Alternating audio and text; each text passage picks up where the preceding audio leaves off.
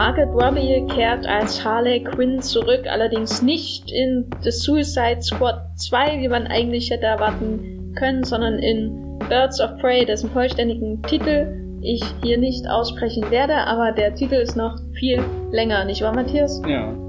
Neben mir sitzt der Matthias Sopp von das Filmfilter. Hallo.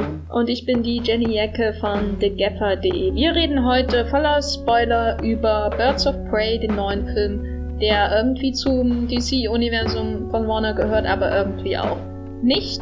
Und außerdem sprechen wir hinterher über Uncut Gems, der schwarze Diamant, wobei ich gelernt habe, dass Diamanten und Opale eigentlich nicht dasselbe sind. Insofern sehr seltsamer deutscher Titel.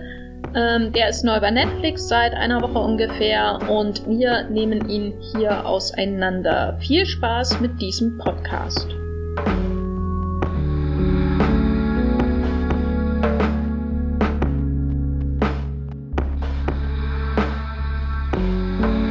Matthias, hast du Suicide Squad gesehen und gedacht, boah, ich will einen Film über Harley Quinn?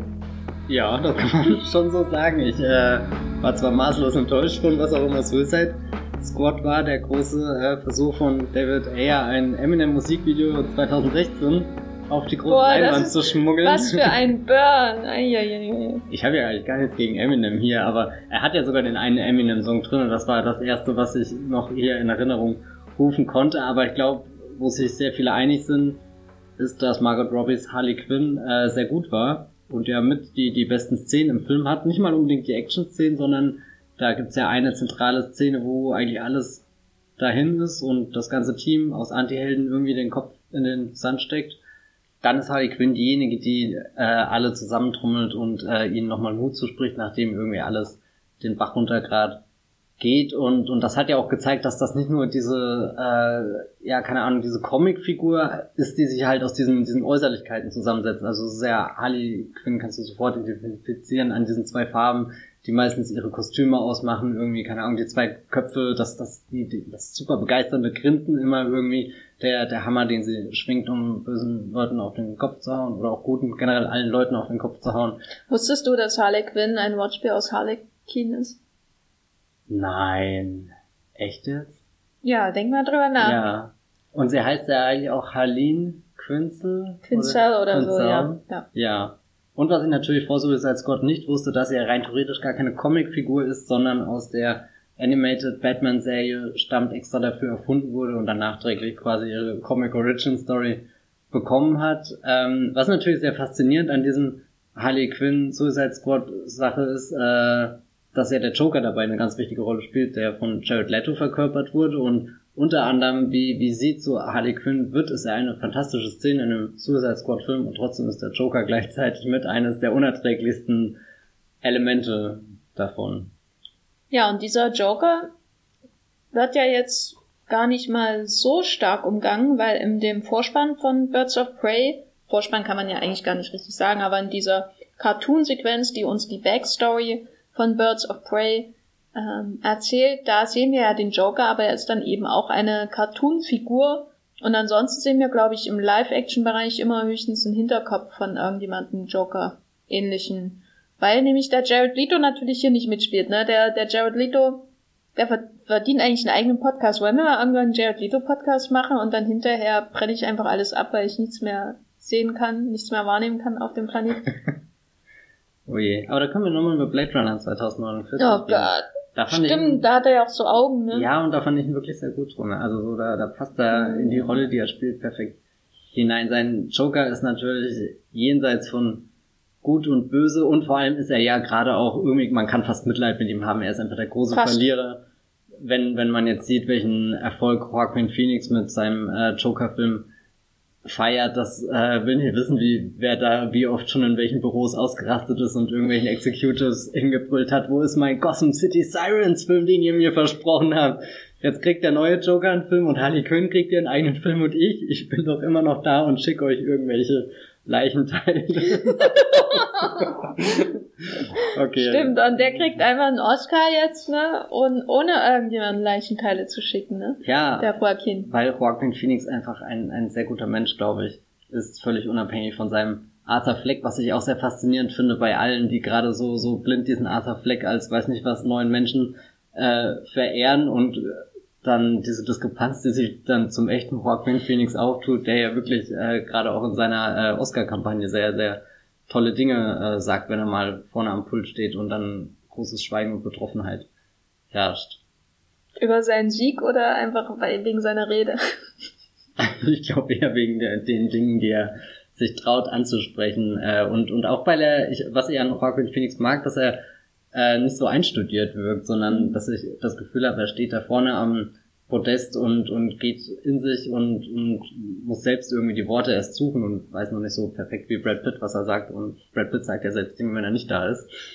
Ähm, oh Gott, das ist echt sehr viel Insider-Oscar-Wissen, was gerade irgendwie so über den Tisch geht. Was ich an Joaquin Phoenix mag, um dieses Thema abzuschließen, ist auch, dass er nicht Jared Leto ist.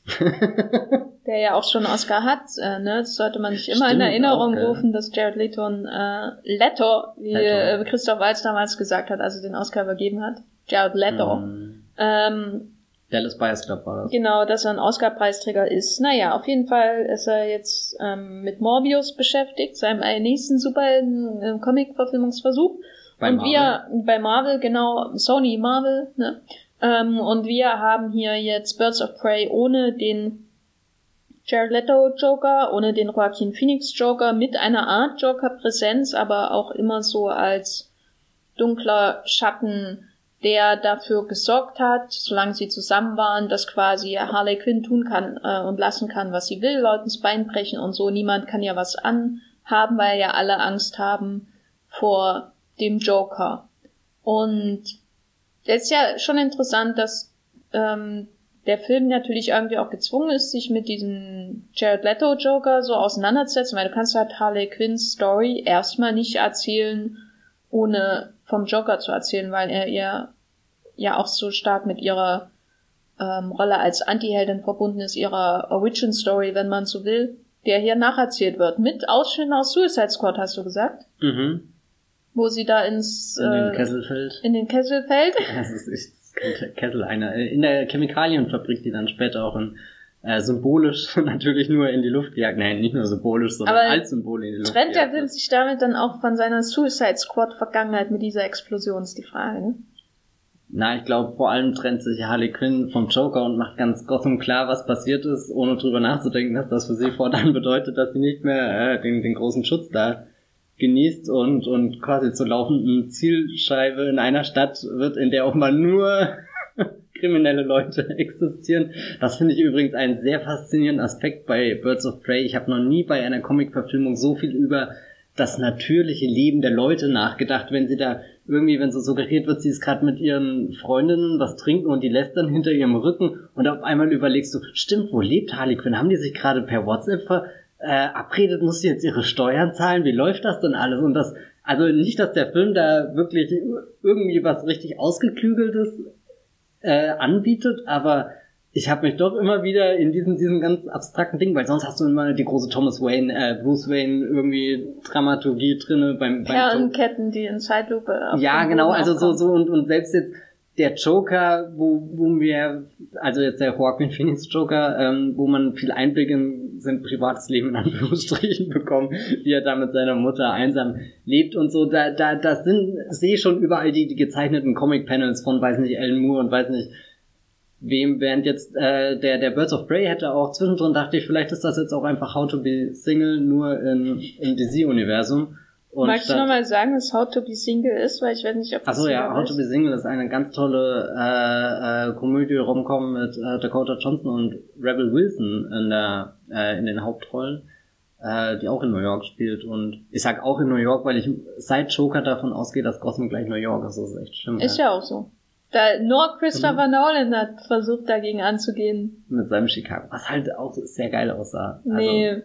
Also, doch, also nee. die Chicago Establishing Shots. Boah, da haben wir jetzt aber noch ein paar Brücken über dem Fluss. Boah, Chicago, geil. also. Ich habe tatsächlich mal irgendwann einen sehr interessanten Text darüber gelesen, warum dieser eine äh, Flussgraben von Chicago, wo die Ho Hochhäuser sich so rum, warum das äh, gerne in Filmen hier, Michael Bay hat das ja auch in Transformers, warum, warum das sehr, sehr kinematisch Ja, und warum jetzt? Äh, weil das einfach die, die Dramatik der Gebäude, wie sie da gegenüberstehen, du hast den Fluss, der sich so durchstängelt, also es gibt ungefähr keine Perspektive, die du wählen kannst, die schlecht aussehen würde. Aber Ähm. dafür hast du auch keine andere Perspektive, die dir sagt, das ist Chicago, ne? Während du in New York kannst du ähm, 27 verschiedene Hochhäuser filmen, eine Kirche, ähm, irgendwie einen Straßenzug und du weißt immer, aha, das ist diese Ecke von New York, weil die Stadt so ikonisch ist. Während Chicago ist halt, ah, da ist ein Fluss. Und Hauptsache der Fluss ist im Bild, sonst weißt du gar nicht mehr, dass es Chicago ist. Bring mich nie in die Situation, ich bin ja auch äh, hier eigentlich Team New York, weil ich, ich will gar nicht Chicago verteidigen. ich bin Team New York.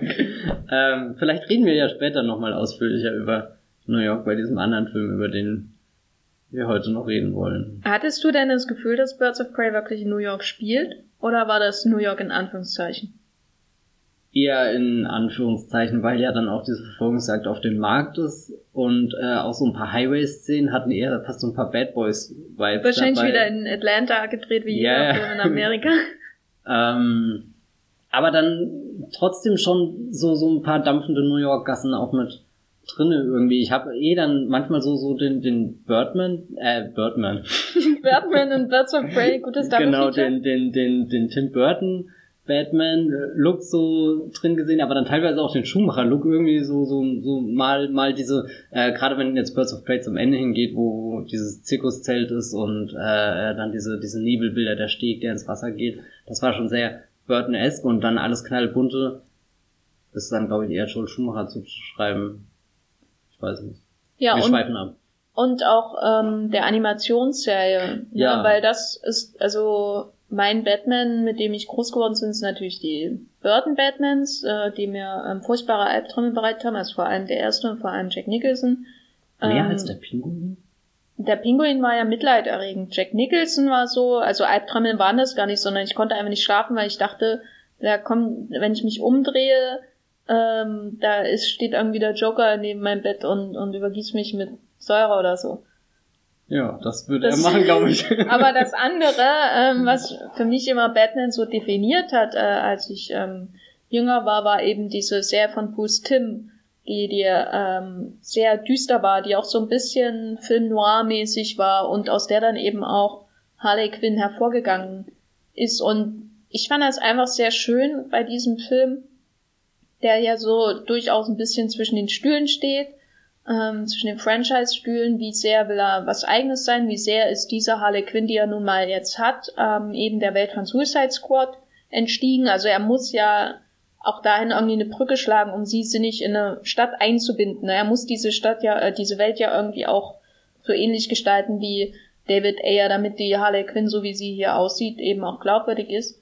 Ähm, aber ich fand es schön, dass die so cartoonesk war, wie, wie die Comic Harley Quinn, obwohl sie natürlich anders aussieht als äh, in dieser alten Cartoon-Serie, ähm, die übrigens immer noch hervorragend ist. Und sehr düster. Und ich frage mich bis heute, wie konnten die das irgendwie nachmittags, mittags ausstrahlen und Kindern zeigen, ähm, obwohl das so düster ist. Aber naja, die 90er waren eben awesome. Hm, ich habe noch nie eine Folge davon gesehen, glaube ich. Die ist sehr, sehr gut. Da denkst du dir, und jetzt leben wir mit was? Mit Star Wars Rebels? Und alles bunt ist und hübsch. Wo, woher und kommt denn der? Na, der weil die Animationen fand ich bei diesen Star Wars Serien schon immer so furchtbar hässlich. Und ich konnte nie nachvollziehen, warum man so coole Stories in so hässlichen Ja. Sachen inszenieren muss. Und dann schaust du dir die Batman-Serie an und die ist halt, also die erste Batman Beyond und so finde ich dann auch ziemlich hässlich, also die späteren, aber naja, wir, wir schweifen wieder ab. Ähm, ja. Suicide Squad und Birds of Prey. Genau, Suicide Squad und Birds of Prey. Also in gewisser Weise ist es ja, kann, kann ich mir schon vorstellen, dass das dieselbe Welt ist, in der sie sich bewegt wie in Suicide Squad, nur hat jemand halt mal das Licht angemacht zwischendurch. Hast du das Gefühl gehabt, dass er eine unabhängige Welt erschafft? Also für sich, alle- weißt du, also für Hm. sich alleinstehend, so wie Shazam irgendwie für sich alleinstehend ja schon irgendwie so eine Welt hat. Also so, ich glaube, vom Tonfall nimmt er ja schon so ein paar Sachen mit rüber rein in der Gestaltung, wie Musikstücke einsetzen und so, so einen knalligen, ja, weiß nicht was mitbringen. Allerdings da auch viel gelernt werden. Suicide Squad halt wie dieses, wir spielen was an und reißen gleich wieder ab und dann kommt das nächste und, und ballern dich einfach nur mit Eindrücken zu. Äh, es ist ja auch kein Geheimnis, dass der dann sehr nach diesem äh, großen Comic-Con-Trailer modelliert wurde, der damals äh, Queen, Bohemian Rhapsody, äh, zu den Superhelden gesampelt hat. Er ist Ähm, schuld an den ganzen Bohemian Rhapsody-Ding, ne? Mit dem Film das, und so. das ist auch ein bisschen traurig, weil Bohemian Rhapsody ist ja schon ein tolles Stück, oder? Und Ja, aber- ist das irgendwie so. Wenn die das damals nicht in dem Trailer verwendet hätten von Suicide Squad, dann hätte Rami Malek heute keinen Oscar, sage ich dir. Die Beweisführung würde ich gerne sehen. Ich meine, oh Gott, Rami Malek verdient vielleicht seinen Oscar wirklich, wenn er jetzt James Bond Bösewicht spielt und hier in dieser Mischung aus Michael Myers und und äh, äh, keine Ahnung Phantom der Oper. Also ich krieg wirklich Gänsehaut, wenn ich ihn in dieser Maske sehe und denke mir, Bond Bösewichte finde ich schon immer spannend, weil die halt böse sind, aber nicht, weil sie unheimlich sind. Und das, das fasziniert mich gerade so bei, bei ihm ein bisschen. Also er wirkt halt echt wie so, so ein toter Geist, der, der toter Craig, Geist? Ja, ein toter Geist, der Daniel Craig da in seiner letzten Mission verfolgt, aber wir sind schon wieder Ich weg krieg von keine Gänsehaut, weil er so warm eingemummelt ist. Und ich denke mir, mit dem geht's eigentlich ganz gut, wenn er langläuft. In seinem weißen, seiner weißen Skijacke, die er da immer trägt. Ja. Na, ich glaube, der weiß einfach, was er tut, wenn der da Der will keine Eis Ist. Erkältung. Genau, also ich meine, ich will auch keine Erkältung, aber ich habe nicht so eine tolle Skijacke. aber ich stehe halt auch selten auf dem Eis mit einem Maschinengewehr und knall dann da in der Gegend rum. Also Ja, vor allem ist es auch gefährlich, ne, wenn du auf dem Eis stehst mit einem Maschinengewehr, nicht, dass da irgendwie eine Kugel ins Eis geht und dann. Ja, stimmt, dann brichst du ein, gell? Ja. Wie neulich bei Little Wim, da ist auch eine der Little Wim in das Eis eingebrochen. Das war eine traumatische Szene. Genau. Little Women ist aber ein guter, gutes Stichwort, Ja. weil ähm, das Interessante an Birds of Prey ist ja jetzt, er hat diese Welt, die ein bisschen, sag ich mal, bunter ist als die in Suicide Squad, aber ihr durchaus ähnelt. Also man sieht dann eben dieses Verhandlungspost von Captain Boomerang aus Suicide Squad, Jay Courtney, äh, wup, wup. Ähm, und man kann sich vorstellen, ja, der lebt glaubhaft in beiden Filmen. Mhm. Ne? Also ich Ähm. finde es sogar noch glaubhafter, dass dieser versoffene Captain Boomerang Mhm. irgendwo da in dem Gotham von Harley Quinn sein Unwissen treibt. Genau, und das ist eben alles so ein bisschen cartoonesk überzeichnet und im Gegensatz zu, wobei ich weiß gar nicht mehr, wie das bei Suicide Squad war. Na, Die Erzählung, war die eigentlich chronologisch in dem Film die ganze Zeit? Weil da, ich kann mich nur noch Na, dran erinnern, dass der ganze Film nur aus Needle Drops bestand. ja, äh, die, die Harley Quinn Origin Story wurde natürlich so beiläufig reingewebt, aber ich glaube insgesamt, du hast klar durch den Schnitt äh, viel, das ist jetzt der Charakter und dann der und der Anfang ist ja so zerhackstückt. Aber im Grunde machen die das hier ja dann im Verlauf des Films ähnlich, ne? Weil der Film hat ja eigentlich ähnliche Aufgaben wie, sag ich mal, das Drehbuch von Suicide Squad Ja. hatte, weil Viele neue Figuren. Genau, man muss ähm, anhand von einer Figur, die einen so irgendwie durchführt, die ganzen anderen kennenlernen, muss die Bösewichte kennenlernen und dann relativ spät im Film muss das Team vereint werden. Ähm, für mich ein bisschen zu spät, also ich hätte sie lieber früher zusammen gesehen, aber die Mittel, die er dafür wählt, sind ja schon Little Womanesque, ne? ähm, eigentlich noch verwurschtelter als das ähm, Greta Gerwig Drehbuch von Little Women, über das wir im letzten Podcast gesprochen haben. Nämlich ähm, hat man, man hat quasi die, die Story und dann wird immer zwischendurch angehalten, zurückgespult ähm, und so weiter. Und das fand ich ziemlich nervig, ehrlich gesagt. Wie ging's dir damit?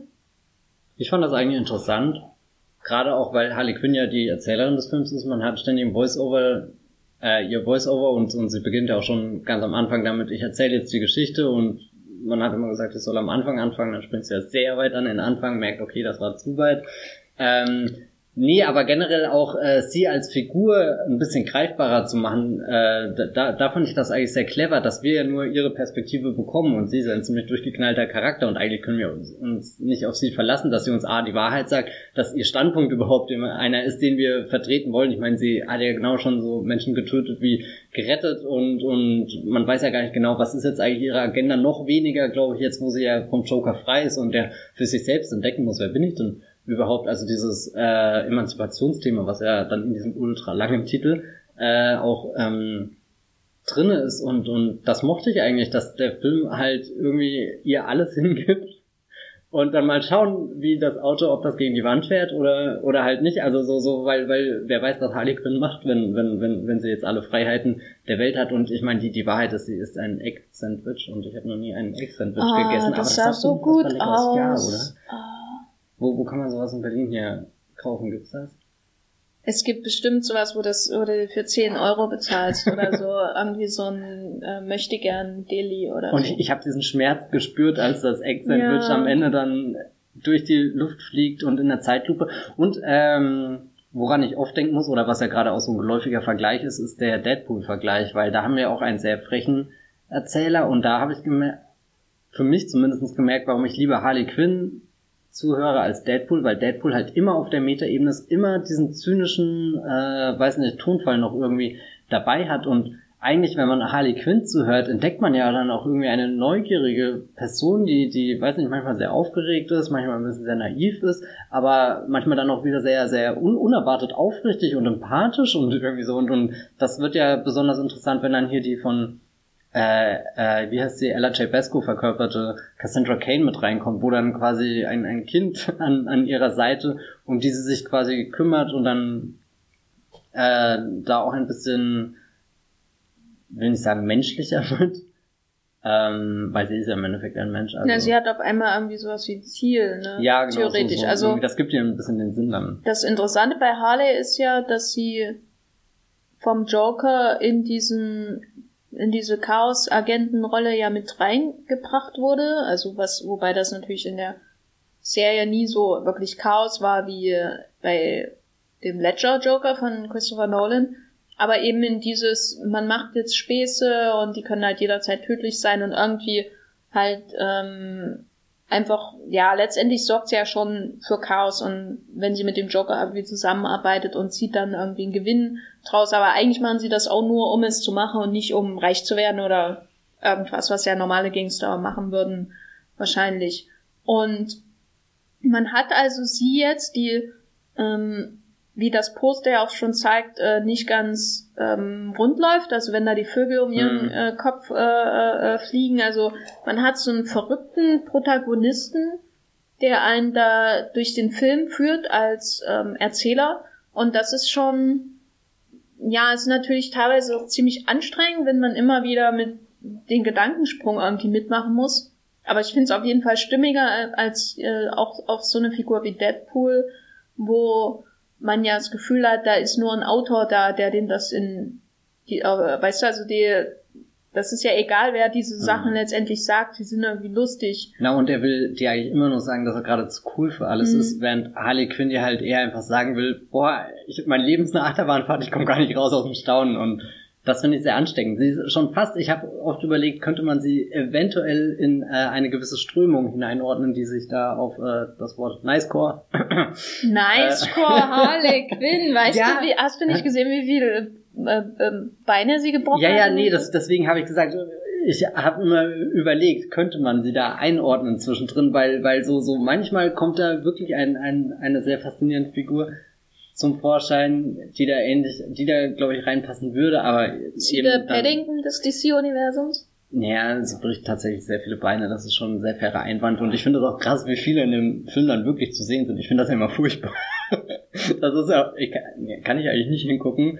Und dann auch die Geräusche, die dazu sind, die machen es ja noch schlimmer. Wahrscheinlich wäre es gar nicht so schlimm, wenn man nicht dann auch immer so knacken hören würde, was so saftig ist, wie als ja, ihr könnt es euch vorstellen. Ich würde es gar nicht. Mm. Ja.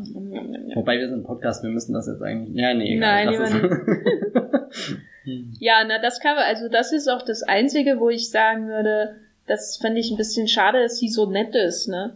Also sie hat zwar immer so krasse Gewalt, aber eigentlich bist du nie in dieser Rolle, die du bei Joaquin Phoenix zum ja. Beispiel hast, bei seinem Joker, wo du hinterfragst, warum fieber ich denn jetzt mit? Äh, können, kann der Film mir nicht eine andere Rolle zuweisen? Und das Interessante bei Joker ist ja, dass man immer so nah an ihn dran klebt und nicht von ihm loskommt als Zuschauer. Man kann sie nicht einen Schritt zurücktreten und über ihn richten als Figur, weil der Film ihn ja wie bei Travis Bickle und so immer ähm, einen so reinwirkt, diese Figur. Und ähm, bei Harley Quinn hast du aber eigentlich so gut wie nie das Gefühl, klar, sie feiert vielleicht ein bisschen zu hart und dann gehen halt ähm, Beine zu Bruch, aber das sind ja meistens auch ähm, Leute, die es irgendwie so inszeniert werden, dass sie es verdient haben. Mhm. Ähm, dann hast du diese Comic-Überzeichnung, dass die Gewalt ist gar nicht so schlimm. Und wenn sie dann tatsächlich ähm, ähm, in die Polizeistation rennen, was meine insgesamt Lieblingssequenz im ganzen Film war, also sowohl als sie da reinrennt, bis dann, wo sie dann unten ähm, das Koks schnüffelt und so, da hat sie ja nicht mal scharfe Munition oder so. Während halt die, klar, in der Trickfilmserie, die ist natürlich nicht so brutal und so, aber da hast du schon das Gefühl, dass Harley Quinn halt auch wahnsinnig ist. Und ein Bösewicht. Es wäre halt mega faszinierend gewesen, wenn sie dann weiter in dem Tonfall erzählt hätte, mit dem der Film halt eben anfängt, aber du irgendwann einfach merkst, ich komme nicht mehr mit, das, Mhm. das kann ich nicht mehr. Ja, ich, ich glaube halt, das ist nicht möglich, so einen Film zu machen. Da, da, dazu müsste es noch underground. Naja, eigentlich bräuchtest du nur American Psycho mit einer Frau. Ja, ja, nee, aber so, so aus der Sicht von DC und Warner, die, glaube ich, Ja. mal ganz glücklich sind, wenn sie jetzt gerade einen Run haben an, an Dingen, der funktioniert. Und ich glaube auch Margot Robbie hat das irgendwie für sich entschieden. Sie steht ja da auch als Produzentin hinter dem Film und dass ihre Harley Quinn, äh, keine Ahnung, ein bisschen aus der Reihe tanzt, aber letzten Endes schon deine Protagonistin ist. Selbst dann am Ende, wenn sie ja die anderen Birds of Prey da sitzen lässt, da, da dachte ich mir, okay, ja, das war zumindest schön, dass das drin ist und du nicht am Ende dieses Friede, Feuer, alle Ja. wir sind jetzt zusammengewachsen, wir sind eine Familie, so, äh, das ist wie, als hätte sie Vin Diesel das Corona am Ende weggeschnappt und gesagt, hey, das bringe ich selbst aus. Ähm, und er so, äh, oh Gott, ich kann gar nicht so Das war ein hervorragender Vin Diesel, Echt? danke. Ich ja, ich- 10 ich von finde- 10. Ja, hm, na gut. Dinge, die ich noch nie im Leben erreichen wollte, aber hiermit äh, erreicht habe. Nein, ähm, aber sie hat ja dann quasi ihre kleine Familie, also so, so, du lässt immer ein bisschen böse werden, aber zeigst dann, nee, eigentlich ist da schon noch ein moralisches Zentrum, was irgendwie funktioniert. Mit Cassandra hat sie ja auch so eine Art Fortschritt, ohne komplett halt in, zu sehr in eine Richtung zu schwenken. Ja, So. Ja, fand ich auch ganz nett. ja. Also ich glaube, der, der Film könnte hundertmal radikaler irgendwie sein, aber da bin ich jetzt auch nicht wirklich mit Erwartung reingegangen oder jetzt groß enttäuscht und, und sehe das als die, vertane Chance, weil, weil das, wie sie die Figur hier rüberbringen, also so, ich habe immer noch sehr viel über von Harley Quinn mitgenommen und, und da finde ich dann auch stark, dass äh, Margot Robbie als Darstellerin auch so präsent ist, weil ich dachte jetzt im Voraus bei dem Trailer irgendwie, gut, das ist eigentlich so ein No-Brainer, dieser Film. Sie ist die beliebteste Figur in Suicide Squad gewesen. Das Design der Figur ist einfach perfekt, weißt du, so, du stellst sie hin und weißt schon genau, was sie machen wird irgendwie und, und dann der Film außenrum schreibt sich von selbst, dachte ich irgendwie, also es kann gar nicht so eine Katastrophe werden. Aber als ich ihn dann gesehen habe, habe ich gemerkt, wie, wie viel dann da trotzdem noch mehr drin steckt. Und das, da meinte ich dann eben gerade diese, diese überraschenden Momente, wo sie halt über die, diese Comic-Charakterzüge hinauswächst und, und du dich dann irgendwie fragst, ja stimmt, wer ist, wer ist der Mensch dahinter, was hat sie da für eine Agenda? Huch, dann ist sie auf einmal orientierungslos in Gotham und, und wie findet sie da raus? Weiß nicht, dass das ist in, in, insgesamt irgendwie, dass, dass, dass das auch einen emotionalen Kern hatte, was mich dann begeistert hat.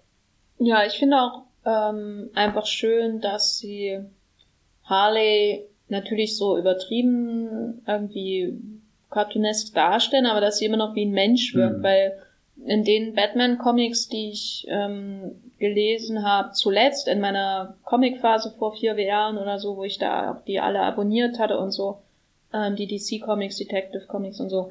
Und da war Harley Quinn oft, und das ist, glaube ich, so generell ein Trend, einfach ähm, so eine Art ähm, SM, äh, BDSM-Wunschobjekt von den meist männlichen Zeichnern, ne? Also die Kostüme und wie mit ihr umgegangen wurde, weil sie ja auch in einer ähm, missbräuchlichen Beziehung mit dem Joker war und so. Und das war immer so ganz boah, unangenehm, das zu, zu lesen. Und da hast du immer das Gefühl, du liest da, hast da irgendwie insgeheim BDS, äh, BDSM-Pin-Up von irgendeinem äh, aufgegeilten Zeichner.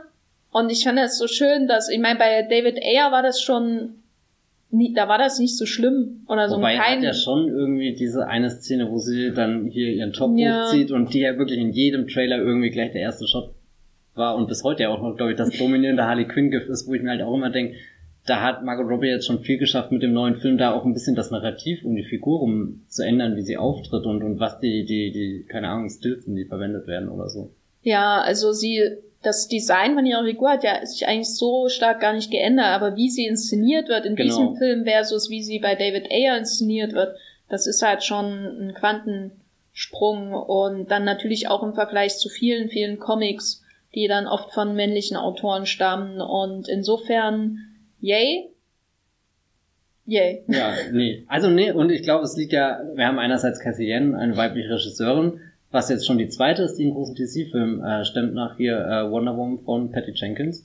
Und dass eben Margot Robbie als Produzentin auch mit dabei ist, also so, dass, dass die Autoren des Harley Quinn-Films überwiegend weiblich sind und äh, die Drehbuchautorin Christina ja auch, Hodson. genau, die jetzt Bumblebee davor gemacht hat, auch ein sehr toller Film. Naja. Habe ich, glaube ich, schon mehrmals hier im Podcast äh, erwähnt. ich habe mittlerweile geschaut und sag, boah. Oh. Aber wir haben vorhin den Wonder Woman 2 Trailer zusammen gesehen und ich habe wieder so gefeiert, der ist so gut. Ja, Wonder Woman äh, wird. Wenn er nur halbwegs so gut wird wie der Trailer. Naja. Ich bin skeptisch, aber. Sie hat Engelflügel in dem Film, also ich meine. Genau, also auch ein kleines Bird hier. äh, nun müssen wir über die Schauspielerin. Ja. Also, wir haben da einen Bösewicht. Oh ja, den haben wir ja noch gar nicht angesprochen. Der wird von Ewan McGregor gespielt. Und sein Sidekick wird von Chris Messina gespielt ähm, auf äh, The Mindy Project Fame. Ja, Victor äh, Sass. Ich fand Ewan McGregor ehrlich gesagt ein bisschen schwach. Nicht jetzt seine Performance oder so, sondern einfach der Bösewicht war so, da haben sie sich halt jetzt so den misogynsten äh, Dude ausgedacht, der der ihnen einfällt. Da gibt's dann noch die Szene, wo er die Frauen der, mhm. in seinem Club erniedrigen darf und so. Und gleichzeitig ist er so schwächlich und irgendwie auch lächerlich und so. Und ich meine, kann man natürlich machen, aber als Bösewicht fand ich ihn schon ziemlich enttäuschend, weil er, weil es auch, das liegt aber auch daran, dass er so viel Spielfreude hat und ich immer denke, da muss da jetzt noch mehr kommen als das, was er hat, aber er hat halt nicht viel, weil die Dialoge, sage ich mal, in dem Film nicht unbedingt der, der große Pluspunkt sind. Und er muss halt viel reden und hat natürlich wenig Action-Szenen oder so. Wie, wie war deine äh, Wahrnehmung von äh, äh Obi-Wan äh, McGregor? Als äh, großer Ewan McGregor-Film bin ich da echt ein bisschen der Bredouille. Ich liebe eigentlich alles, was er in dem Film macht. Das ist jede Szene mit ihm. Ich, ich saß da und habe innerlich geweint und gelacht und, und eigentlich will ich nur wissen, was in seinem Kopf abging. Das ist weiß nicht, das fühlt sich so an, wie als, als hat er ewig lang darauf gewartet, obwohl er auch irgendwie nicht drauf gewartet hat und dann lässt er einfach alle Ekelfacetten dieser Figur raus. Ich finde sie auch ein bisschen zu einfach geschrieben. Dafür, dass man mit Harley Quinn eigentlich eine ambivalente Figur hat, äh, ambivalente Figur hat, hätte man ihr auch da, da was Ebenbürtiges gegenüberstellen können und nicht jemanden, der, der so einfach funktioniert hat. Auch was ich ein bisschen enttäuschend finde, dass dieses ganze Gangstermilieu um ihn herum eigentlich ein sehr schöner Vibe ist, den man noch so in den Film mit reinpackt, weil auf einmal fahren dann diese Autos, wie man sie, keine Ahnung, Public Enemies von Mikey Mann irgendwie zuletzt äh, im Kino gesehen hat, vor und, und äh, da würde ich mich gerne mehr drin verlieren, auch so in der Logistik, weil du hast ja schon sehr viel Logistik an, äh, äh, oder, oder beziehungsweise durch, durch Harley Quinn und diese Joker-Beziehung, was das für sie bedeutet, dass sie beschützt ist oder eben nicht beschützt ist und tun und machen kann, was sie will in diesem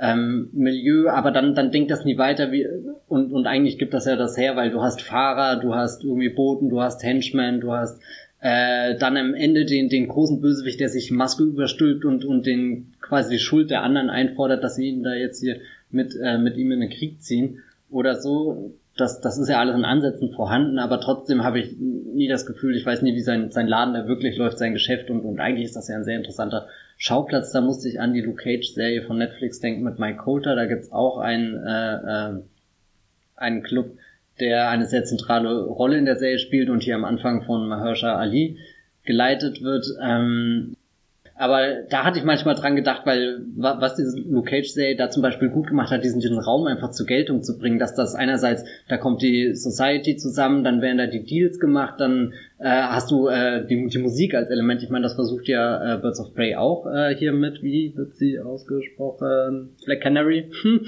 Äh, Johnny Smollett Bell? Muss genau. einmal ganz schnell sagen. Johnny Smollett Bell. John, ja, eigentlich gar nicht so schwer, gell? John, hm. Johnny Smollett Bell. Ja. Ich glaube, ich hätte es mir einfach nur trauen müssen, aber ich habe es mir nicht getraut, weil ich Angst hatte, ich sage Ich weiß auch nicht, ob man Smollett, ob man es T spricht. Smollett, Smollett, mm, Genau, Club. die Schauspielerin von Canary hat ja auch eine Gesangsszene und dann gibt's ja zwischendrin auch den Moment, wo, wo Birds of Prey mal so in so eine Musical-Sequenz ausbricht und, und hier Harley Quinn als, Monroe. genau, Marilyn Monroe und Slash Madonna.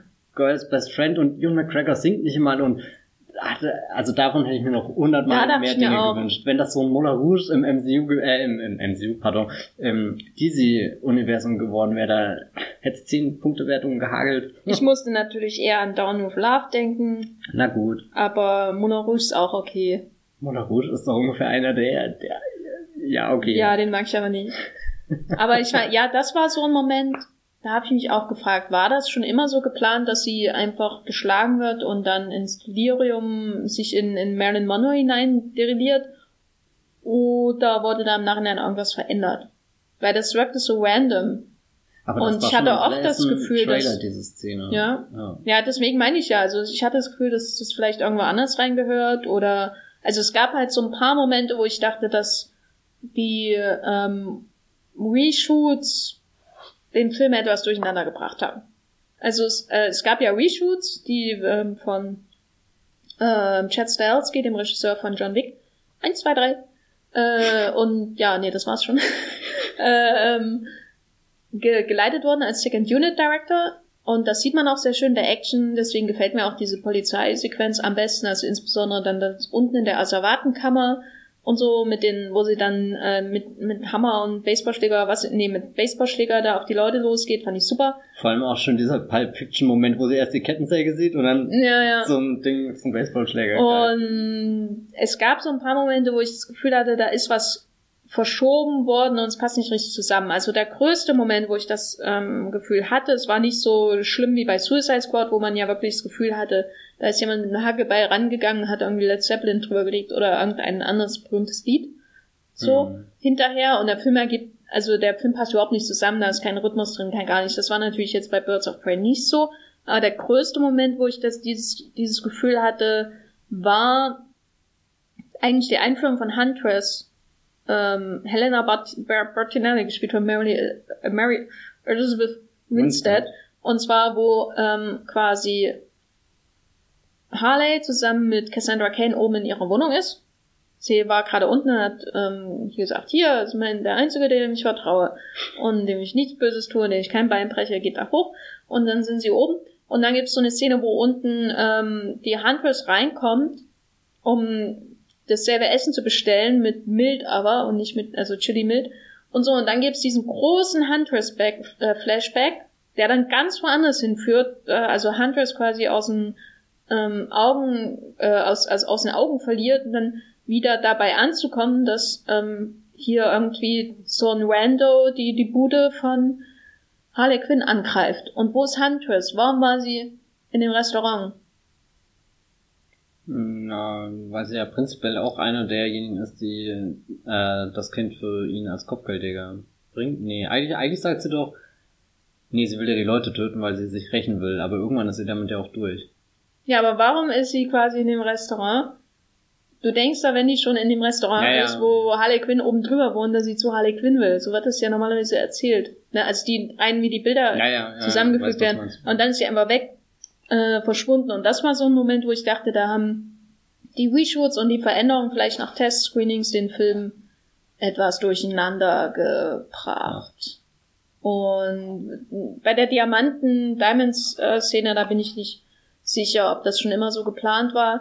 Da hatte ich mir aber auch gedacht, das hätte man eigentlich noch viel länger machen können. Das hat mich auch irritiert, weil sie reißt ja dann sehr schnell ab wie so, so ein, keine Ahnung, schlechter Traum. Und ich hatte auch immer, also nach diesem Trailer, ein bisschen gehofft, dass er so, so Alice im Wunderland mäßig irgendwie so, so, so Räume irgendwie für Harley Quinn aufmacht, in die sie sich flüchtet oder so, so surreale Dinge annimmt. Oder wie zum Beispiel Cats, über den wir neulich geredet haben, das ganz tolle Musical von Tom Hooper. Neulich, äh, neulich, Jahr. Ja, ja, das, das hört sich wiederum länger an, als dass es äh, her ist.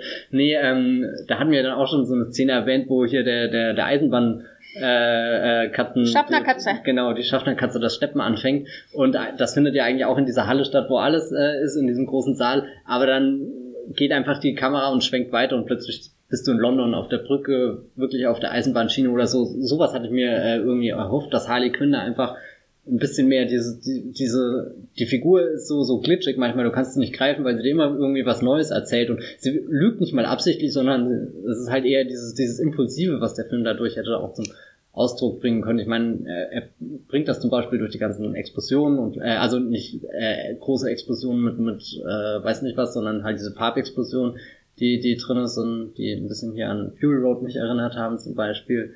Ähm, das fand ich ein sehr schönes Element, aber da hätte der Film echt noch viel mehr so, so Räume aufmachen können, einfach die, die weniger greifbar sind, aber mehr Wahnsinn irgendwie in sich bürgen, mehr Farben, mehr Gesang.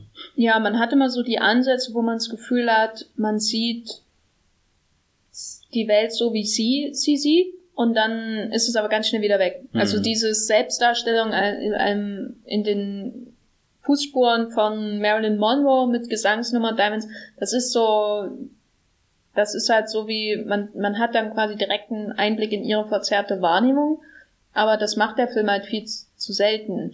Oder es ist ganz brillant und will uns dadurch signalisieren, eigentlich hat Harley Quinn gar nicht so viel Fantasie, wie wir denken. Sie lebt auch durch die Popkultur, genau wie Deadpool. Genau. Nein, Gott, Harley Quinn ist auf jeden Fall über was auch immer Deadpool ist erhaben. Deadpool ist doof, Harley Quinn nicht. Punkt. Ja, kann man, so Kann man stehen schon sagen. Aber hattest, lass uns. Hattest, äh, wie, wie fandest du denn die Darstellung der Beziehung zwischen Ewan McGregor und Chris Messina als ähm, Das wirkte eigentlich interessant, aber auch irgendwie kam der, fehlt dem Film da auch der, der Payoff irgendwie dazu, da, dass er das mal wirklich adressieren will. Also es wird ja oft angedeutet, dass die wirklich eine Beziehung miteinander haben, also nicht einfach nur äh, er ist der, der Boss und er ist der Henchman, sondern als es sind auch romantische Gefühle irgendwie im Spiel und, und dann, dann, dann tanzt er immer so außen rum und, und sie ziehen sich an und stoßen sich ab und dann ist dann natürlich ein Machtgefälle, aber trotzdem können sie nicht voneinander ablassen, aber du, du kriegst nie wirklich mit, was ist denn jetzt das, was sie gegenseitig voneinander wollen? Also ist das, geht das tiefer oder ist das nur sexuell aufgeladen oder so? Ähm, ja, und dann fehlt am Ende halt einfach wirklich. Mhm. Also so, so, du, du kriegst ja mit, dass, dass äh, er sehr loyal ihm gegenüber ist und dann ja auch sofort äh, anruft, als er mitkriegt, okay, da, da äh, äh, droht mein äh, Chef gerade in irgendwie einen Hinterhalt gelockt zu werden, mit Adleraugen erkannt. Sperrt eure Smartphone-Bildschirme und empfangt am besten nie wieder Textnachrichten, weil sonst kann das jemand lesen. Hm. Ähm. Ja, Ja. es ist halt irgendwie, ich habe das Gefühl, da sind so ein paar Motive, die vielleicht den Reshoots zum Opfer gefallen sind. Also zum Beispiel dieses, diese ganze Idee, dass der, wie heißt der, Roman Sionis, Mhm. also die Figur von äh, Ewan McGregor, dass er so viele Masken und Statuen in seiner Bude hat und dann sein BFF äh, ähm, quasi anderen ins Gesicht abschneidet und sich selbst auch Ja. gerne mal anschneidet, wenn er wieder jemanden umgebracht hat. Kann er auch nicht so lange machen, ne? Aber jedenfalls, da sind so bestimmte Motive und dann gibt's ja dieses Finale auf diesem Steg, wo ähm, die Gründer von Gotham oder diese, Mhm. diese berühmten Figuren, Also das war eine Wahnsinnsidee. Also rein, rein von den Motiven hatte ich da das Gefühl, oh, jetzt da hätte man aber noch viel mehr. Das war ja schon wirklich Burton-esque, aber ja, es das- wird halt nicht, da ist halt nicht Tim Burton da, um es zu inszenieren. Ja, Ne? also es hätte, das hätte nur mal ein ganzes Setpiece werden können und nicht nur schnell der, der, der Endkampf irgendwie und dann groß die Explosion, sondern so, so wie als, als trinkst du zu den Wurzeln von dieser verdorbenen Stadt hin und, und findest Mhm. heraus, wo der Ursprung allen Bösens ist und dann jagt den Harley Quinn in die Luft, genauso wie sie davor irgendwie sich vom Joker durch die, in, in das Luftjagen der, der Chemikalienfabrik oder so verwandelt hat, dann, keine Ja. Ahnung, egal. Mich hat's jedenfalls, also ich hatte manchmal das Gefühl, da, da fehlt noch so Assassination Nation zwischendrin oder so. Also, weißt du, Ja. weil da ja auch, ähm, weil das Finale ja letztendlich darum dreht, dass lauter maskierte Männer eine kleine Gruppe von Frauen irgendwie zusammen prügeln wollen und so. Und bei Assassination Nation ist es ja im Grunde ähnlich, dass man äh, diesen, diesen, dass da dieser Mob äh, über die Frauen herfällt, auch maskiert, glaube ich. Waren die da maskiert in Assassination Nation? I guess. Ähm, und Purge sowieso. Hm. Ähm, und irgendwie sind da wieder so Ansätze da, die aber nicht zusammengeführt werden. Und deswegen wirkt das am Ende so random, wenn die auf diesem Steg sind mit diesen Statuen, die man nicht so richtig sieht. Auch nur die, die Schemen von es den ist ja auch Helden. viel Nebel da. es ist viel Nebel. Ja, es könnte eigentlich auch London sein, ne? so neblig wie das da ist Ja, das sind in Gotham. Ja, also insofern, ich hätte mir auch gern mehr erhofft von Roman Sionis und Victor Sass. Ähm, vor allem, weil das immer so ein bisschen wie Queerbaiting wirkt, ne? Also es ist nicht so schlimm wie jetzt hier bei Die Schöne und das Biest, wo man Mhm. dann sagt, ah, da kommt der große Moment. Äh, und Man dann, kann sagen, der, der Film wurde ja nicht darüber verkauft, oder? Also, Nee. Oder habe ich es einfach nicht mitgekriegt, weil bei Die Schöne und das Biest ist ja das Unangenehme dadurch, dass sich halt irgendwie die Disney's Executives da hinstellen und sagen, wir haben gerade meinen ja, oder bei Star Wars 9. Ja, das ist ja genauso unglücklich, irgendwie diese Szene, wo, wo du dann halt, ja nicht mal richtig was siehst. Ich meine, Birds of Prey hat zumindest viele Szenen, wo sie sich anschauen. Ja, aber das ist halt auch immer siehst. so, äh, es wirkt halt gleichzeitig, gleichzeitig wird, es wirkt halt gleichzeitig progressiv und irgendwie 20 Jahre Ja, zurück. und also halt weil, weil man halt, sich. weil die halt ähm, einerseits sagen, wir machen das jetzt und andererseits, aber wir inszenieren es so wie eine Buffy-Folge von 97. Ne? Also weil man halt nichts zeigen Mhm. darf in einem R-rated Hollywood-Film offenbar. Aber ne? wie die Außer Gesichter gebrochene Beine. werden Und und- da, genau, ja. man darf Kindern das Gesicht abschneiden. Ähm, aber naja. Das war halt dann ein bisschen schade. Ähm, ja. Welcher von den Birds war das, fandst du da am besten? Ich fürchte, ich kenne die Antwort. Die Antwort ist natürlich Mary Elizabeth Winstead, weil egal was sie macht, sie ist unfassbar cool und also so auch wieder so ein Fall von, eigentlich ist es ein, ein Selbstläufer, aber nein, Birds of Prey schafft es dann, ihr doch nochmal so einen coolen Charakter auch zu schreiben, die es nicht schafft, ihren Namen an, also oder den Namen, den sie gerne hätte, an die Leute zu kommunizieren, weil jeder schon weiß, wer sie ist und einfach irgendwas, oder random irgendwie sie halt als, das ist fast so, oh, der grüne Bogenschütze da hinten. Das ist eine Armbrust! Stimmt, sie wäre ein guter Edgar Wallace-Bösewicht. Oder? Das dachte ich mir Absolut. Ich musste auch, ich meine, ich habe nie einen Edgar Wallace Film gesehen. Alles, was ich über Edgar Wallace weiß, weiß ich aus den Wichser-Filmen. Aber das zeugt ja auch wiederum, wie gut diese Wichser-Filme als Parodien funktionieren, weil die... Die funktionieren noch besser, wenn man die dann aber kennt, muss ich sagen. Ja gut, aber naja, das war ein kurzer Ausflug hier. Was ist eigentlich aus Triple Wix, beziehungsweise dieser Wixer-Serie ähm, für Netflix geworden. Soweit ich sind, weiß, äh, können sich die beiden Köpfe des Franchise ja, stimmt, nicht ja. ab. Oliver äh, Kalkofe und Bastian Ich bin da aber nicht drinne in den ähm, Intrigen ja. und den Beziehungsproblemen der Wixer-Reihe. ähm, ja, ich fand auch Mary Elizabeth Winstead, sie kommt ja ziemlich spät dann in den Film hm. so richtig rein und hat dann natürlich auch einen großen Flashback mit ihrer traurigen Mafia-Familie, der dann am Ende nochmal aufgenommen wird, um zu zeigen, wer da wirklich alles drin ähm, ähm, beteiligt war. Aber ich fand sie auch, ich hatte irgendwie das Gefühl, ich habe sie ja seit Jahren nicht mehr gesehen. Dann hast du noch Gemini Man gesehen. Äh, habe ich auch nicht gesehen. Aber vor allem hatte ich das Gefühl, da ist ein Star. Ja, natürlich. Und das ist so seltsam. Ich meine, ich mag, ich liebe Rosie Perez ähm, schon, also weil einfach weil sie ja schon seit Jahrzehnten einfach immer da ist und ich finde es super, dass sie hier so eine große Rolle hat. Und naja, Johnny Smollett kann ich nichts groß sagen. Sie hat halt die, die Rolle, wo am meisten emoted wird und wenig Charakter darüber hinaus, der interessant ist. Und Margaret Robbie ist auch super, mag ich und ähm, freue mich, dass sie dieses Jahr Once Upon a, also in den letzten zwölf Monaten Once Upon a Time in Hollywood hatte, wo sie nicht viel geredet hat. Hier, äh, wo sie ganz viel redet und dann noch Bombshell obendrauf. Also hm, es ist einfach ein ja. Gutes Jahr für sie so. Aber wenn du Mary Elizabeth Winstead siehst, dann denkst du, das ist eine, jemand, der eine ganz große Karriere haben können nach Scott Pilgrim und der auch alles mitbringt, irgendwie so von der Präsenz einfach in so einem Actionfilm, um das zu tragen. Und dann hat sie irgendwie vier Szenen. Es hört sich irgendwie so traurig an, wenn du das sagst, sie hätte haben können. Das hört sich an, als wäre jetzt alles schon vorbei. Aber da habe ich jetzt gerade so halt eben durch Gemini Man und jetzt das könnte das nochmal so ein, so ein kleiner Hype für sie werden. Und, und sie hat ja keine uninteressanten Dinge gemacht. Also ja, ich habe ihr wegen ihr eine CBS-Serie angeschaut, ungefähr nie mache hier Braindead. Äh, das wo so ein bisschen Body Snatchers like. Aber wenn äh, du eine CBS-Serie hast, da bist du eigentlich, das machst du eigentlich nur, wenn du William Patterson bist und Manhunter ist schon 30 Jahre her. Weißt du? Äh, CSI.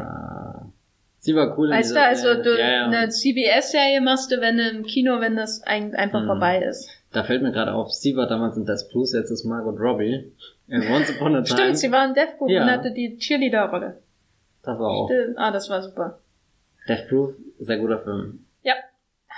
Einer meiner liebsten Tarantinos. Das Aber stimmt. da gibt es einen Podcast, den Wobbelcast über Quentin Tarantino wo Stimmt. wir auch Hört ihn bestimmt an. darüber Klickt auf diesen Link, den ihr im Podcast nicht klicken könnt.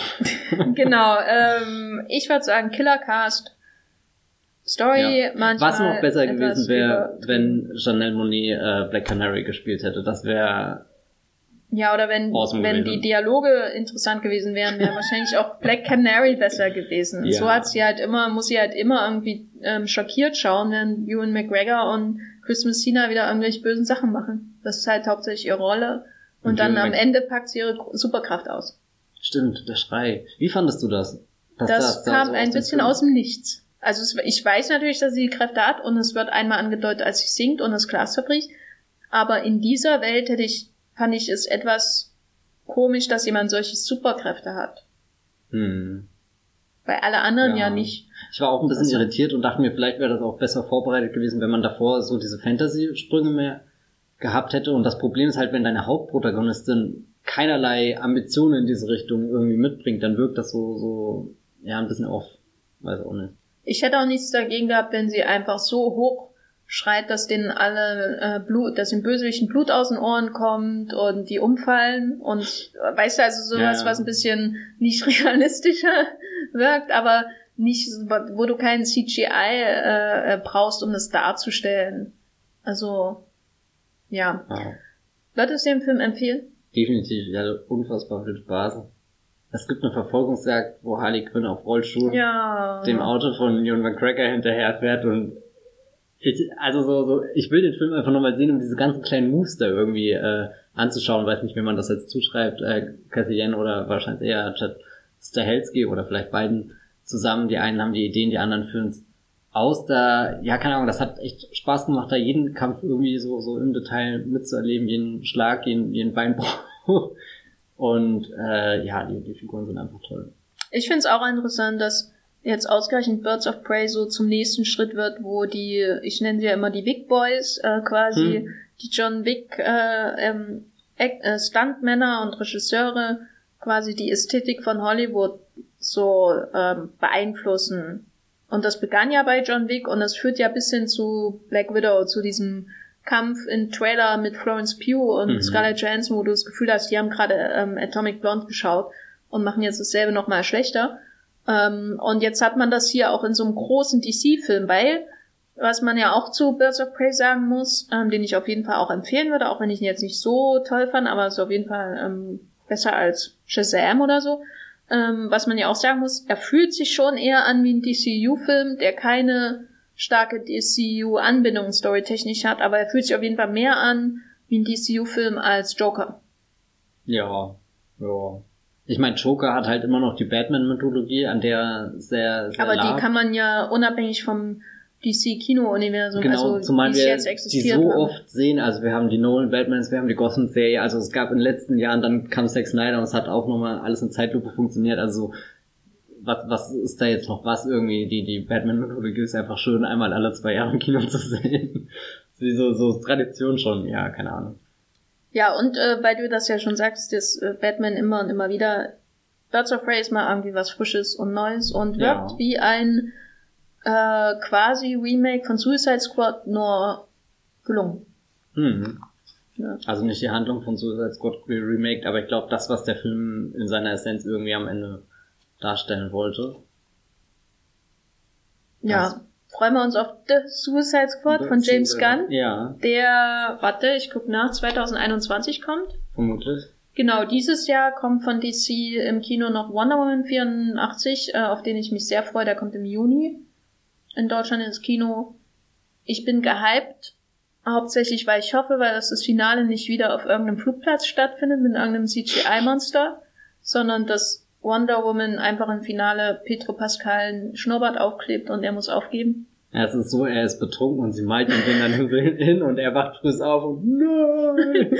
genau. Und deswegen stülpt er sich dann eine Maske über und zieht sie nie wieder ab und weißt du, wessen Origin Story das dann ist? Wessen? Die von The Mandalorian. Oh, it is known. Nee, was war das, der Satz? Was? it is known as uh, Game of Thrones. Was sagen Sie immer? Na, hier, uh, that's the way, oder? That, oder, that is the way. Ja. I have spoken. Das ist der andere große Satz. ich glaube, Mandalorian-Drehbuch schreiben ist auch maximal fünf Wörter in einem Satz. Genau, Mandalorian. Im März in Deutschland zu sehen erstmals. Dann werden wir es auch zum ersten Mal schauen, nicht wahr? Matthias. Ja, ich freue mich schon sehr auf diese Serie. Bin ganz gespannt, was dabei rauskommt. Ich finde es auch interessant, dass du einen ganzen Podcast, den Pewcast gemacht hast mit Sascha Brittner, obwohl du die Serie noch gar nicht geschaut hast. Es war eine interessante Erfahrung, über was zu reden, vor allem so ein Detail, was ich eigentlich gar nicht kenne. Ich habe mich fast gefühlt wie ein Journalist. Fast. Fast. Äh, genau, und dann eben 2021 kommt The Batman von Matt Reeves. Wo, wo, wir haben gerade irgendwie die Augen gerollt und gesagt, es gibt so viele Batman-Geschichten, aber ich muss leider sagen, ich bin so gehypt auf diesen Film. Ich habe da Angst, weil Matt Reeves keinen Humor hat, glaube ich.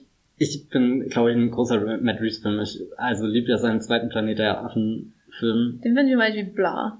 Aber vielleicht liegt das auch einfach an dem Michael Giacchino-Score, der, der ist halt so gut. Das also ich glaube, bei Matt Reeves habe ich immer das Gefühl, der ist sehr kompetent in allem, was er macht. Also auch dieses ähm, Let the Right One In Remake, was er gemacht hat, Let Me In, fand ich sehr gut so. Das habe ich noch gar nicht gesehen. Ähm, vor allem, obwohl das Original ja so stark ist, trotzdem für sich allein stehen einfach ein guter Film, das Remake. Aber bei den Affenfilmen habe ich immer das Gefühl, er hat da die ganze Kompetenz und das Handwerk und alles und sieht alles nach Film aus, aber irgendwie fehlt so der Esprit, weißt hm. du, ist alles so todernst. Ähm, da wünsche ich mir dann doch, dass sein Kumpel J.J. Abrams, äh, mit dem er zusammen groß geworden ist, also ähm, in der in Hollywood, ähm, etwas auf ihn abgefärbt hätte.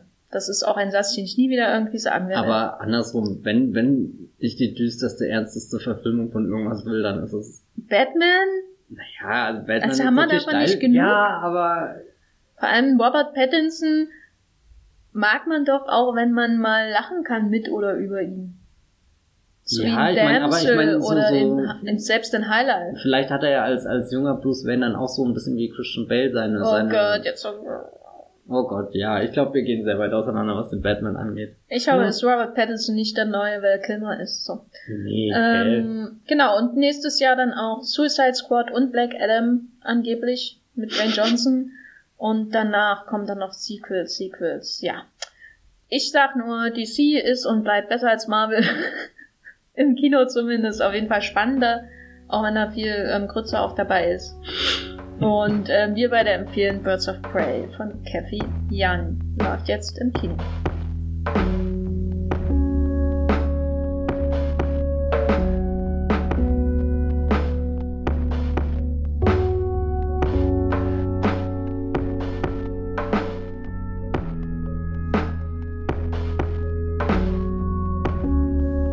Große MacGuffin in Birds of Prey ist ein Diamant, der irgendwie in sich irgendwelche Daten zum Vermögen eines Mafia-Bosses enthält, soweit ich mich erinnere.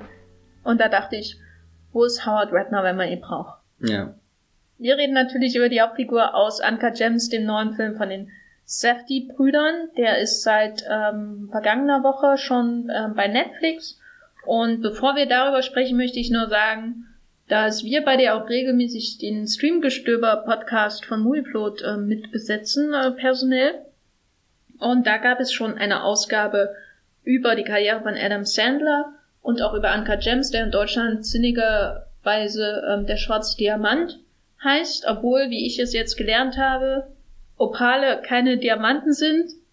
Aber wen hat das schon gestört bei der Titelvergabe?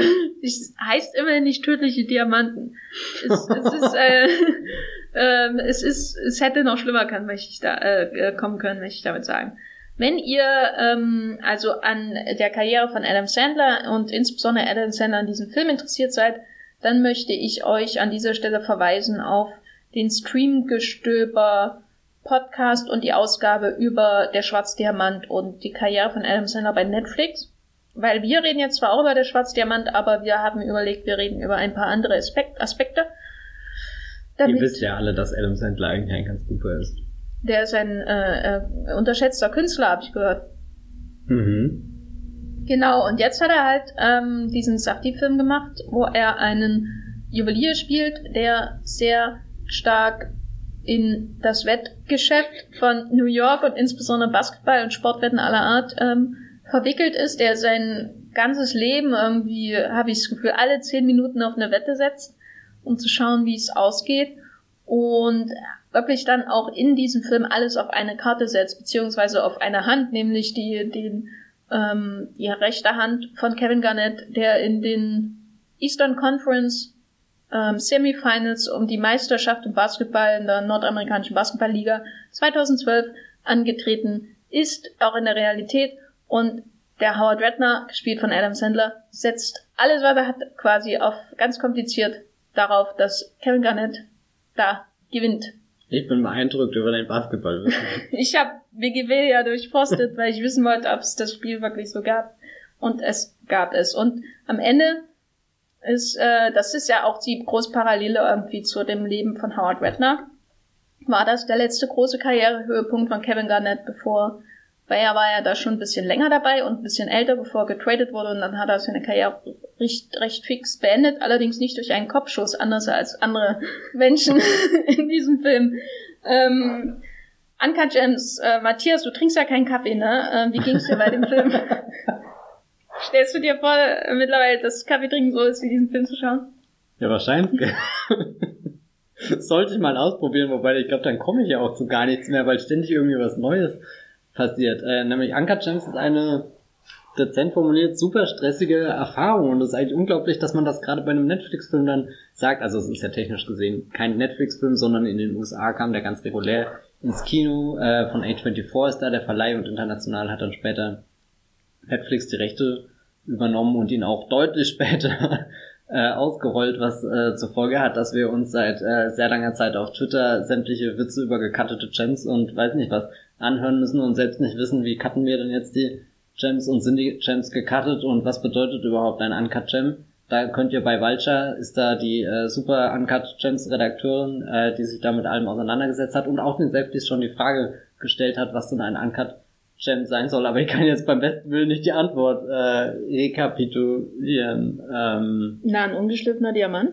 Ja, ja, nee, nee, nee, es, es war schon ein bisschen profunder so, und gut. ein bisschen mehr Interpretation Ist rein. Howard ein Uncut Gem? Ja, ich glaube, es ging auch ein bisschen irgendwie so was, äh, ein Uncut Gem, da bist du was, was Rohes, was Wahrhaftiges, was Cooles, was, weiß nicht Mhm. was, während, während, keine Ahnung, so, so, ein bisschen so wie, wie, äh, wie, äh, äh, wie ist das mit, bei Fiction, was sie sagt, wie, wie there or be square oder so? Ich habe keine Ahnung Okay, von der egal. Rede gerade. Ich auch nicht, deswegen höre ich einfach. ja. Also du bist ein Uncut Gem und kein Square. Ich habe keine Ahnung, was was bedeutet und äh, ja, folgt einfach Hunter Harris auf Twitter, wollte ich damit sagen. Genau. Ähm, Uncut Gems, eine stressige Erfahrung und äh, wir haben ja erst kürzlich eine äh, einen Film gehabt, der der Erfahrung ins Kino bringen wollte, nämlich 1917, der der große Oscar Favorit um den besten Film. Vielleicht, wenn ihr diesen Podcast hört, hat er schon die Trophäe sicher äh, an sich gerissen. Vielleicht nicht nur eine, vielleicht auch zwei. Ach, hör auf, drei, ich kann nicht mehr weiter. Vielleicht auch vier. Matthias, stopp. Ich meine, Roger Deakins wird ja mindestens noch eine kriegen. Ähm, genau, und der wollte ja den, den äh, Ersten Weltkrieg äh, erfahrbar machen. Das hört sich jetzt schon wieder Super, endlich können wir es erfahren. Ich, ich wollte gerade sagen, äh, ich, ich rede hier so lang rum, um eben nicht diesen Satz zu sagen, aber jetzt habe ich gemerkt, Ja, aber das ist der Film. ja, ja, irgendwie muss ich diesen Satz sagen. Wobei genau. ich nicht glaube, dass viele von den armen Soldaten im Ersten Weltkrieg, die irgendwie zwei Minuten im Feld waren, um dann niedergemäht zu werden von einem Maschinengewehr, eine wunderschöne Apokalypsen-Szenerie zur Nacht unterlegt von Streichern hatten, wo schöne Ruinen, wunderschön orange angestrahlt wurden von äh, Leuchtraketen und Feuer. Und ach, war das schön in diesem Film. 1917 von Meisterregisseur Sam Mendes. Dieser Zynismus ist im Wollmilchgast nicht gestattet. In die Ecke. Ja, Ähm, jedenfalls, wie du schon meinst, ne, Erfahrung. Genau, und äh, 1917 hat er eine lange Einstellung, die uns hineinsaugen soll in die Schützengräben und dann gibt's da kein Entkommen mehr. Anka James macht so ziemlich genau das Gegenteil und hat einen, äh, einen Schnittrhythmus, äh, ein Schnitttempo, der äh, hat auch dazu geführt, dass ich viel gelesen habe. Boah, länger als 10 Minuten habe ich es nicht ausgehalten, habe ich ausgemacht, gar nicht, weil, weil die Leute Adam Sandler nicht mögen, sondern einfach nur, weil der Film schon, schon fordernd ist. Also ich glaube, ich würde ihn nicht abends zum Einschlafen gucken, weil danach würde ich nicht mehr Das habe ich gemacht, das Schlafen. war ein Fehler. ja, vielleicht lieber morgens zum Aufwachen statt dem Kaffee einfach eine Runde schnell Uncut Gems, eine Runde schnell die Gems cutten. Äh, oh Gott. ich verstehe schon, warum das so witzig ist, weil das ist halt einfach witzig, das zu sagen, gell? Und egal. So random. Ähm, Aber das Interessante ist ja jetzt, ne, ähm, warum ist das eigentlich so anstrengend? ja, Ich würde sagen, viele brechen ab, weil so viel in dem Film gemeckert und gleichzeitig gesprochen wird. ja. Du, du hast nie eine klare Linie, wo gerade der Dialog entlang geht, überhaupt auch, was der Dialog hinauslaufen soll. Also es ist nicht irgendwie so mal nach Zahlen, es wird was etabliert und dann, dann ist eigentlich ziemlich klar, ob, obwohl der Film ja eine sehr, sehr deutliche Vorgabe hat mit den ganzen Wetten, die Adam Sandler abschließt und mit diesem äh, äh, Diamant wollte ich jetzt schon sagen, ja, dem Opal, äh, der, der da am Anfang geschürft wird. Ähm, da musste ich übrigens an Jurassic äh, Park denken, wo Oh. sie, sie am Anfang die, äh, weißt du, die Fliege hier was war das? Fliege? Ja, nein, vielleicht? Ja, doch, egal. Das Insekt. Äh, das Äh, war, glaube ich, eine Mücke. Ja. Weil aus Mücke macht Ja. man Elefanten bzw. Dinosaurier. Ja, hat Mr. DNA erklärt. Mr. DNA. Mr. Oh. Ja, Ähm. aber ähm, Und, und bei, bei Gems redet halt jeder übereinander, fällt dem anderen ins Wort, weil, weil alle sehr, sehr große Egos haben, sehr aufgebracht sind, sehr überzeugt sind von ihrer Männlichkeit, von ihrer, ihrer Schaffenskraft auch irgendwie. Jeder glaubt da der große Player irgendwie in diesem Game zu sein. Also wir sind da im Diamantendistrikt in New York und, und da, da herrscht schon so, so ein bestimmtes Milieu an, an Leuten, die halt tief im Business drinne stecken und, und natürlich auch viele Geschäfte so familiär irgendwie geregelt äh, werden und wenn man nicht direkt verwandt ist, dann ist es trotzdem ein familiäres Umfeld, weil man kennt sich einfach, man schiebt dem anderen mal irgendwas zu und kassiert dann selbst wieder einen Gefallen, vielleicht taucht auch irgendwann Black Mask auf und sagt, so, ich habe euch die ganze Zeit geschützt vor dem Joker, jetzt seid ihr bitte meine Armee und verteidigt mich gegen diese Frau, vor der ich so viel Angst habe. Das ist so erbärmlich, wenn man das nochmal ausspricht. Bitte verteidige mich gegen die Frau. Ja, aber ich glaube, das ist schon absichtlich äh, Ja, ja. Birds of Prey so konstruiert, dass, dass du ihn da am Ende dann ganz, ganz hansbrüsterlich irgendwie um sein Leben rennen hast. Ähm, Man hat eben Howard, der irgendwie von Punkt zu Punkt rennt, theoretisch, aber so richtig stressig ist es eigentlich, weil er irgendwie in seinem, äh, in seinem Laden steht und dann 27 Sachen gleichzeitig passieren. Also der eine Hm. will irgendwie kündigen, ähm, dann kommt Kevin Garnett rein und dann ist dann aber noch Lakeith Stanfield, ähm, der mich so aufgeregt hat in diesem Film.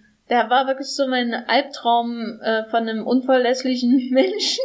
Weißt du, diese, Ja, ja. das, ich hatte schon so Träume, wo ich irgendjemandem was gebe und in der Erwartung, ich brauch's irgendwie zurück und dann verschwindet die Person einfach nach Philadelphia.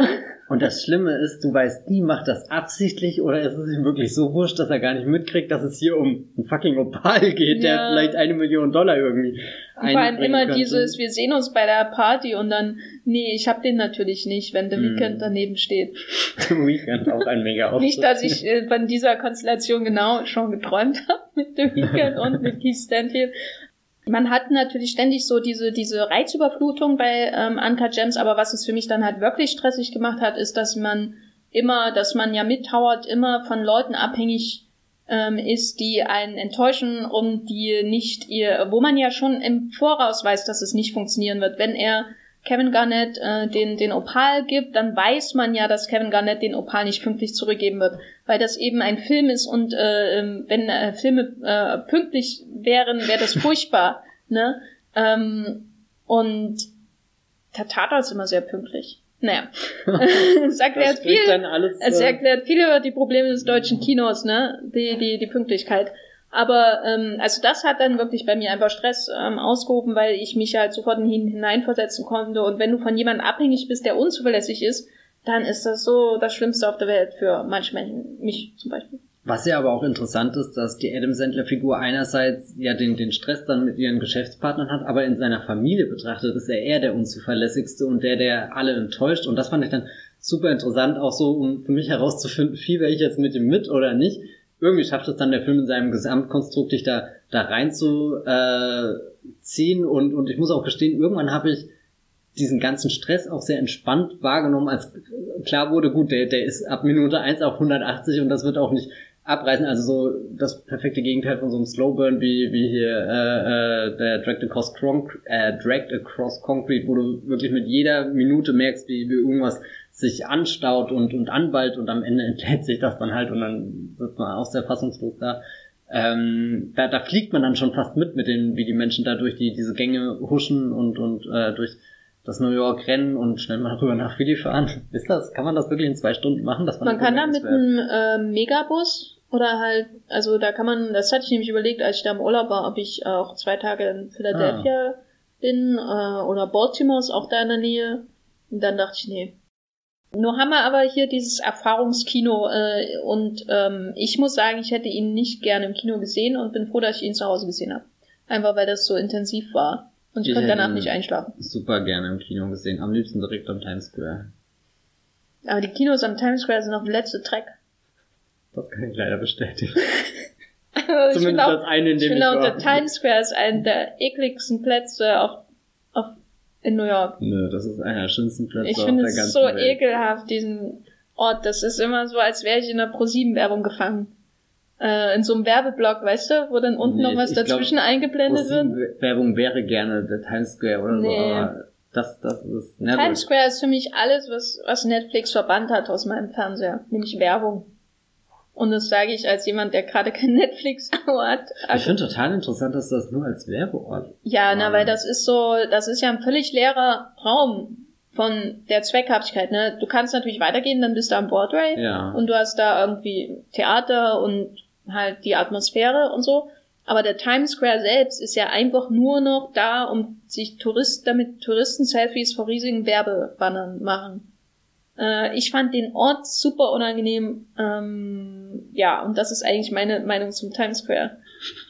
Die wir jetzt hier auch geteilt haben in diesem Uncut ja, Gems Park. aber vielleicht ist ja Uncut Gems auch ein heimlicher Times Square Film und nicht Aber ich unbedingt spiele ja gar nicht im ja, Times Square. ja, ich meine knapp daneben.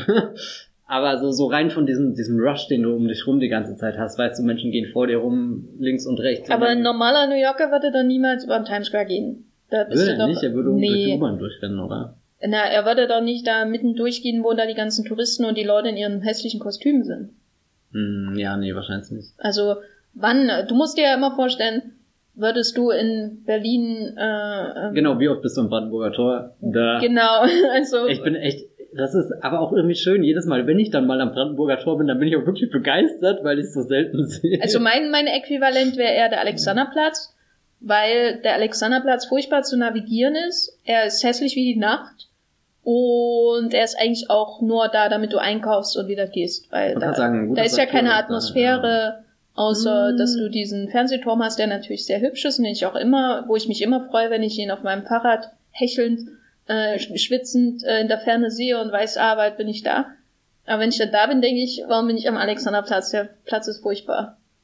Der ist wie, wie einer hässlichen ostdeutschen Stadt, wo ich herkomme, nur mit Menschen.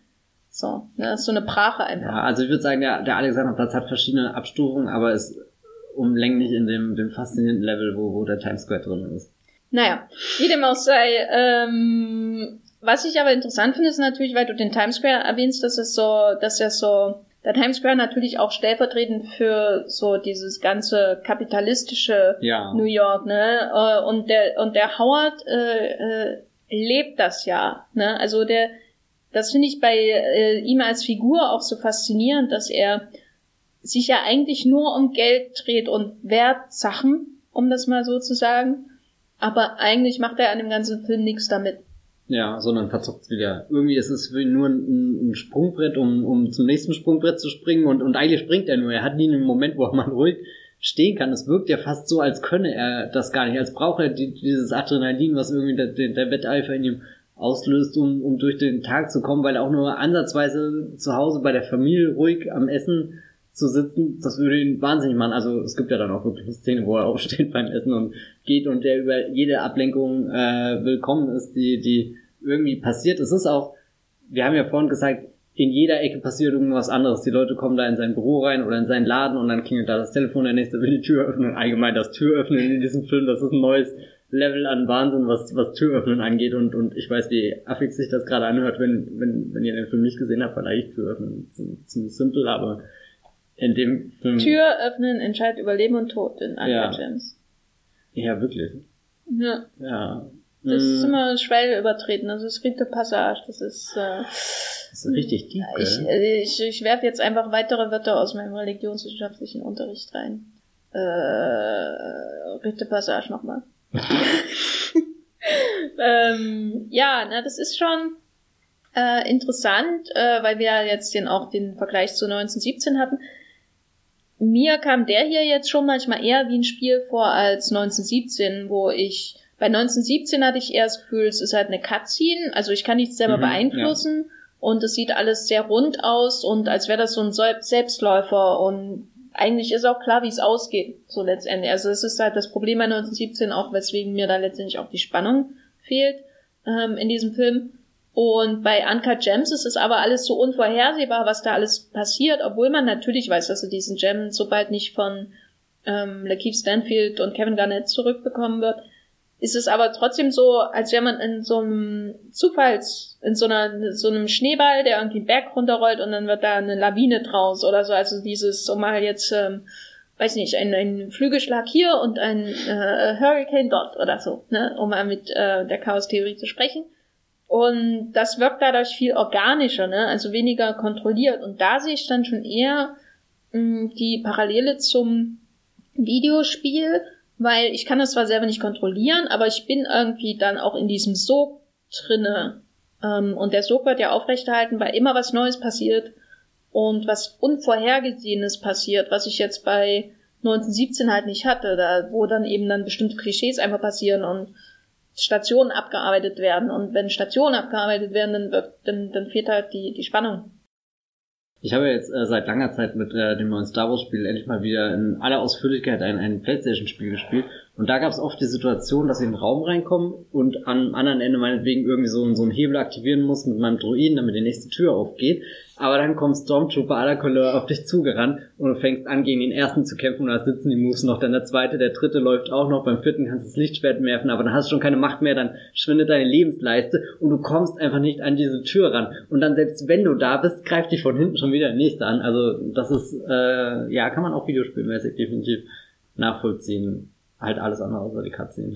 Es wäre da cool, wenn man sowas hätte wie hm, die Sims oder so, nur ist man auch Redner im Diamond District und muss man einen Juwelierladen aufbauen und alle Aber- Figuren drumherum managen. Ich muss gestehen, ich kann das nicht mehr nachvollziehen, weil bei die Sims bin ich nie über das Häuserbauen rausgekommen. Ich weiß gar nicht, was die Sims als Spiel ist. Ich habe das wirklich nur als äh, ich baue Traumhäuser und richte sie ein und ich meine, Das ist doch auch ein schönes Spiel. ja, also so allein Du die Idee finde ich vielleicht gleich den. Traumhaus-Simulator Ja, kaufen. ja, gibt's da, gibt's das? Ich weiß es Bestimmt, nicht. Aber ich finde, die, die Idee ist sehr amüsant, dass ich super zufrieden mit meiner Sims-Erfahrung bin, obwohl ich wahrscheinlich nicht mal 5% des Spiels angekratzt habe. So geht's mir mit ähm, hier GTA 4 oder so, wo ich die meiste Zeit nur durch die Stadt gefahren bin und Musik gehört habe und ich habe nie was mit der Story gemacht und bin bis heute irgendwie bei 10% der Handlung. Ja, das kann ich sogar nachvollziehen. Ja. Das ist, GTA hat einfach eine sehr schöne Welt, durch die man da durchfahren will. Ja, bis man Leute überfährt und ja. Also ich meine jetzt im Spiel. ähm, ja, die Frage ist natürlich jetzt, äh, ähm, der Howard, der schafft sich dann halt immer so selber seinen Sinn, in dem Sinn, indem er sich immer diese extremen Wettsituationen bringt. Aber schaffen wir denn auch Sinn, wenn wir das schauen? Oder ist es halt dann nur ähm, wie eine Snowboardfahrt den Hügel runter oder so? Weißt du, also Erfahrung, Adrenalin und hinterher bist du einfach so baff, dass du gar nicht mehr drüber nachdenken kannst. Weil so ging's mir erstmal.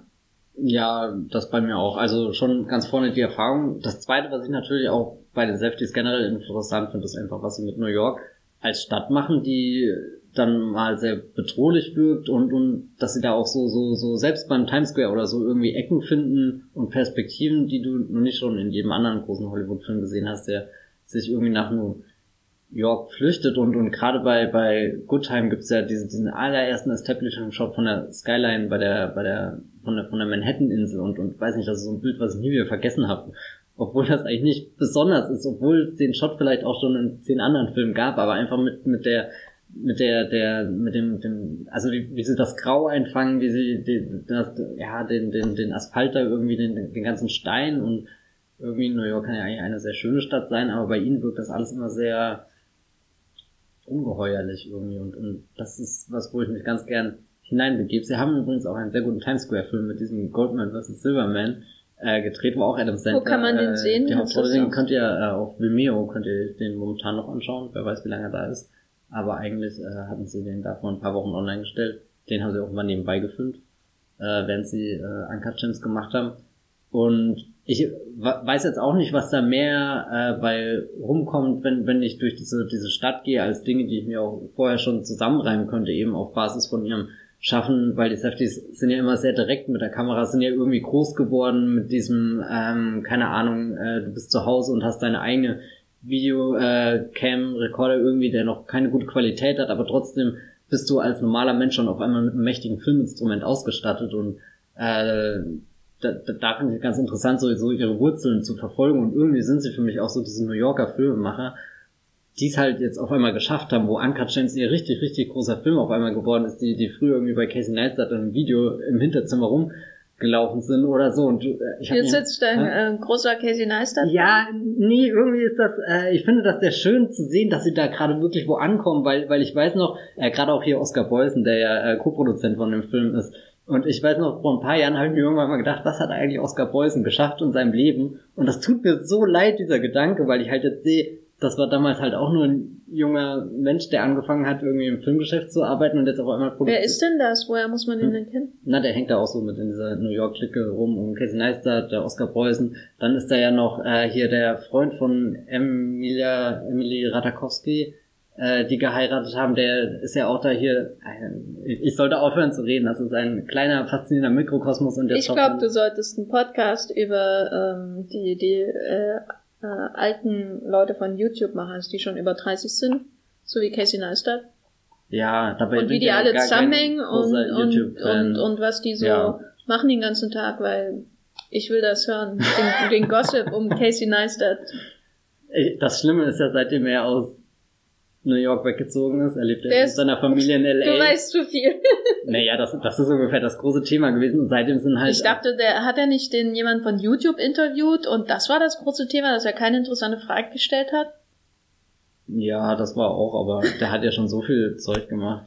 Äh, nee, aber irgendwie, was mich bei Caseys Video interessiert hat, ist natürlich auch, wie er New York einfängt für seine täglichen Vlogs, die ja auf einem unfassbar äh, hohen Level irgendwie so, so, ja wirklich inszeniert sind, kann man sagen. Also er haut da, also oder macht das nicht mehr, aber früher fast täglich irgendwie so, so einen kleinen zehnminütigen New York-Film irgendwie gedreht, die alle klar ähnliche Stationen hatten, als ein Arbeitsweg oder so. Aber da, da kamen schon, schon interessante kleine äh, Geschichten rüber irgendwie, die er erzählt hat, auch eine interessante Art des Filmemachens irgendwie, dass das YouTube da, aber wir, wir schweifen komplett ab. Äh, lass uns zurück zu, zu Uncut Gems gehen, der ja abseits von Stress und New York vielleicht ja auch irgendwas über Menschen und ihr Unvermögen, sich äh, zu verändern, zu verbessern, endlich mal auf die Bremse zu drücken, äh, in dem System, in dem sie da die ganze Zeit rumrengen, dass er bei Uncut Gems ein sehr explizit kapitalistisches. Wollen wir über den Aspekt reden, dass Uncut Gems einer dieser Filme ist, die auch äh, jüdisches Familienleben irgendwie in den Vordergrund rutscht bei, äh, ja, keine Ahnung, jetzt schon irgendwie im, im, auf Hollywood-Ebene und, und das ist ja jetzt auch nicht so selbstverständlich. Also irgendwie, was gab es in der Vergangenheit für Filme? Na, ich glaube, das ist für, das bringt Adam Sandler auch in seinen Komödien ja. oft ein. Ähm, also äh, speziell vor den Netflix-Komödien hier, ich meine Jack and Jill oder so, da wurde das öfter betont, diese ähm, das Jüdischsein von Sandler-Charakteren. Ähm, und ich fand das hier auch interessant, dass das ähm, Seder-Treffen mit der ganzen mhm. Familie mhm. quasi den Mittelteil des Films ausmacht, äh, wie Matt Singer geschrieben hat, ähm, die Pause nach der Halbzeit ja. im Vergleich zu dem Basketball, wenn man den Film als Basketballspiel sieht, der in einer Spieldynamik erzählt wird, also ständig er wächst von einer Seite zur anderen, nicht, nicht wie beim Fußball, wo, er, wo die erstmal ewig laufen müssen, um zur anderen Seite zu kommen. Ne? Nichts gegen Fußball habe ich auch gespielt, aber das ist so interessant, weil natürlich damit so ein, so ein wichtiges Ritual auch. Bei dem Seda-Treffen hat man natürlich auch, ähm, da hat man natürlich auch die Enthüllung, wie er eigentlich mit seinem äh, ähm, Schuldner, nee, Gläubiger, Gläubiger, wie er mit diesem, diesem äh, Arno ähm, zusammenhängt. Das ist ja sein Schwager, oder? Ja. Habe ich richtig verstanden?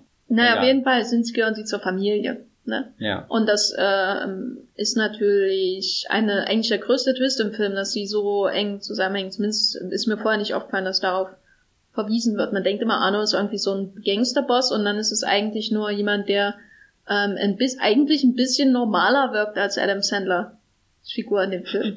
Also so ein bisschen, als hätte er irgendwie ähm, Geschäftssinn, als würde er sich vielleicht eher was aufbauen wollen äh, und dann hat er eben die beiden Schläger hm. Die ihn begleiten. Ich, ich fand es einfach nur interessant, das so in diesem Film mit drinne zu haben. Das ist irgendwas, mit dem ich nicht gerechnet hatte, weil davor irgendwie sehr wenig gesprochen haben und, und es ist eher so, so Anreiz, sich noch mehr damit zu beschäftigen. Ich weiß, ich hatte mal irgendwann auf der Berlinale auch einen äh, Film gesehen, der heißt, glaube ich, Menasche oder irgendwie so, ähm, der auch eben New York und äh, da in so einem jüdischen Viertel angesiedelt war. Und ich weiß gar nicht mehr, ich glaube, ich war nicht so überzeugt von dem Film, aber rein dieses, äh, ja, dieses Leben zu sehen, fand ich total interessant. Ähm, eben weil es so oft eher im Off stattfindet oder nur erwähnt wird und keine Ahnung, so, ja. Na, damit nimmt der Film ja auf jeden Fall auch Bezug auf diese eigenen Regeln, die in solchen, ähm, sag ich mal, postmigrantischen Gruppen irgendwie existieren. Weißt du, es ist wie wenn du einen Mafia-Film wie wenn du der Pate schaust und die Art und Weise, wie die zusammen essen ja, äh, ja, bei ja. der Hochzeit in äh, der Pate 2 oder so, ähm, diese Art, wie sie miteinander geredet wird, das ist eben was ganz Eigenes. Ähm, aber natürlich auch das Dasein als Mafiosi ist äh, irgendwie gewachsen aus dem äh, Migrantendasein, weil das halt bestimmte Berufe sind, die dann eben nur offen waren, wenn man es als Beruf bezeichnen kann. Mhm. Und bei den Juwelieren ist es natürlich ähnlich. Sie sind natürlich äh, äh, nicht im Verbrechen angesiedelt, aber das ist halt so ähm, letztendlich aus äh, Migrantenkreisen hervorgegangen, wo sich dann auch so eine eigene Sprache entwickelt, eine eigene Regel äh, eigene Regeln und das ist ja dann auch das, was Howard letztendlich macht. Er setzt ja die Regeln für sein eigenes Leben, zwingt er ja allen in seiner Umgebung auf. Er macht halt alle zu seinen Spielvariablen, äh, ne? Mhm. Und bringt so wahrscheinlich dann halbwegs Ordnung in sein Leben, habe ich das Gefühl. Also es wirkt immer so, als würde er so Kontrolle über alle, über seine ganze Umgebung haben, indem er sie teils von seinen Betten macht. Und dann äh, bricht natürlich eine Variable aus aus den Regeln und hat eine Waffe, die auch vorher schon eingeführt wurde. Ja, das, das hat man. Ich musste da sehr an äh, äh, diesen einen Film von George Lucas denken, äh, wo auch am Ende die, die Leute da in, von, von so Türen getrennt werden und dann kommt erst der Meister durch und dann der Schüler danach und auf der anderen Seite steht, glaube ich, Darth Maul. Das war auch ein Geduldsspiel. Ich dachte auch, wenigstens ist es kein Harry Potter Film. Oh je, ja. Ja, Anka Gems. Der Pate der Safety-Brüder. Achso, nee, was wolltest du sagen? Neu bei Netflix. ich würde ihn empfehlen, aber nur, wenn ihr nervlich, ähm, seelisch, moralisch, nervlich ähm, bereit dafür seid und erwartet um Gottes Willen keinen normalen Adam Sandler-Film. Stürzt euch da rein und lasst euch umhauen von einem der besten Filme des Jahres. Hallo. Hallo. Hallo.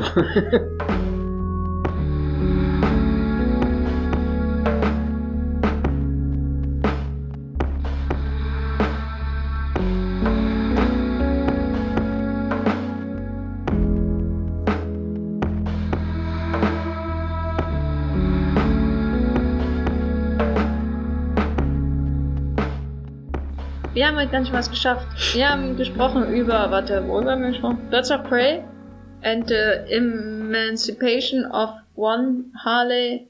Ich weiß echt nicht, was die Reihenfolge der Worte im Zusatztitel ist. Auf alle Fälle ist das in Klammern geschrieben. Ähm, es ist auf jeden Fall ähm, sehr gutes. Äh, es ist auf jeden Fall ein, ein sehr gutes ähm, Sequel zu Birdman und äh, wie auch immer der weitergeht, das habe ich mir auch nie gemerkt. Stimmt, irgendwas mit Unexpected. Und zwar auch ein New York-Film, ne? Ja, äh, das ist auch der Grund, warum ich Birdman irgendwann mal wiedersehen will, weil, weil die laufen da ja auch die ganze Zeit am Times Square rum. Und zwar auch ein Film, der so getan hat, als wäre es nur ein Stimmt, richtig immersive Erfahrung war das. Hier kommt alles zusammen, alles ergibt Sinn und am Ende. Cloud äh, Atlas, wir sind verbunden. Genau, das ist wie wenn man in den Opal hineinschaut, so schaut auch in dich. wir haben heute gesprochen über Birds of Prey and the Fantabulous Emancipation of One Harley Quinn, der aktuell in den deutschen Kinos läuft. Und über Der schwarze Diamant, Uncut Gems, der für alle Netflix-Abonnenten bereitsteht. Wir würden beide empfehlen. Ich finde Anka Gems ist ähm, auf jeden Fall Top Ten Material. Ich äh, war sehr überraschend, äh, äh, positiv äh, überrascht, begeistert, was auch immer von diesem Film. Und Birds of Prey ist auch nett. Und Matthias, wo kann man dich außerhalb dieses Podcasts beim Abschließen von Wetten äh, online beobachten? Ich glaube, ich bin ganz schlecht. Ich kriege jetzt ganz viele Casino-Anfragen nach diesem Podcast Echt? wieder bestimmt. Achso, ja. ja. Hast das Keyword jetzt belegt? Ja. Ähm, ja, nee, ich mache eigentlich gar keine Wetten, aber ihr könnt mir trotzdem folgen auf ähm, Twitter zum Beispiel, da bin ich als Bibelbrox mit 3e, auf Moonblood schreibe ich auch mit, als Bibelbrox mit äh, 2e, ihr findet mich aber auch überall unter meinem normalen Namen und der steht auch in meinem ganz normalen Blog, nämlich das 5 Tor. Ja, da könnt ihr auch mal vorbei gucken. So viel Begeisterung, ja. so viel Hype-Man hier. Ähm, ja, ich bin auch bei Twitter als Gaffer mit Doppel F und bei Moonblood als The Gaffer. Ähm, da schreibe ich, glaube ich, gerade sehr viel über äh, The Fantabulous Emancipation of One Vin Diesel. und den, Der sich endlich von The Rock loslösen Genau, muss. genau. Und ähm, die Oscars, wo ich wirklich das Schlimmste befürchte. Zum Zeitpunkt dieser Aufnahme, einen Tag vor der Verleihung, ich habe so viel Angst. Das ist echt toll, wie dieser Podcast schon zum Zeitdokument wird und sobald ihr es hört, seid ihr schon schlauer und das ist einfach, da, da habe ich schon wieder das Galaxy Brain in meinem Brain. Oh, ja, ich soll das oh, Leben aufhören. Das wird eine Sauerei. Ja, stopp. Genau, und habe natürlich auch einen Blog, geffer.de und wenn ihr diesen Podcast mögt, dann würde ich euch empfehlen, ihn zu abonnieren. Das geht sehr einfach mit der App eures Vertrauens, äh, bei Apple Podcasts, bei Overcast bei Android Podcast, wie auch immer die App heißt, keine Ahnung, bei Podbean, Bean, bei Podcatcher, keine Ahnung. Ich denke mir jetzt noch Pod, Pod, Potsdam. Nee, Potsdam, Potsdam ist es nicht.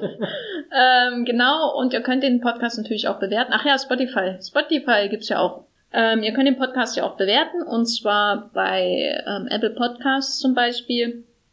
Da könnt ihr Sternebewertungen abgeben geben oder eine Review schreiben. Und ich kann nur sagen, wir lesen die durch und wir freuen uns darüber. Ich schicke dann immer ähm, ähm, ähm, Matthias immer, oh, da eine neue Review und dann schreiben wir einmal. Mit Anmerkung und Rechtschreibfehler markieren. Genau, nein. Und, und dann freuen wir uns immer und dann stellt euch vor, wie wir äh, vor unseren äh, leuchtenden Handy-Displays jeweils sitzen und einfach sagen, oh. Weil so läuft das doch mhm. dann, ne? Genau, also wenn ihr uns so einen Podcast mögt, dann schreibt uns das. Ihr könnt uns auch Vorschläge für Themen-Specials machen, zum Beispiel an feedback at wollmilchcast.de, äh, indem ihr eine E-Mail schreibt. Das lesen wir auch. Ich glaube, ich habe eine Weiterleitung aktiviert, damit es bei mir ankommt. Am Ende haben wir schon so irgendwie 100 E-Mails und noch nie ja. gelesen. Schreibt, mach doch mal einen Podcast über dieses Casino. ähm, genau, und ja, wir freuen uns auf jeden Fall, dass ihr zuhört. Wir freuen uns, dass wir Hörer haben. Ähm, ja, wir wünschen euch eine schöne Zeit. Ich hoffe, ihr übersteht die Oscars gut. Äh, wer auch immer da gewinnt, bitte nicht Sam Mendes. Bis zum nächsten Mal. Tschüss. Ciao.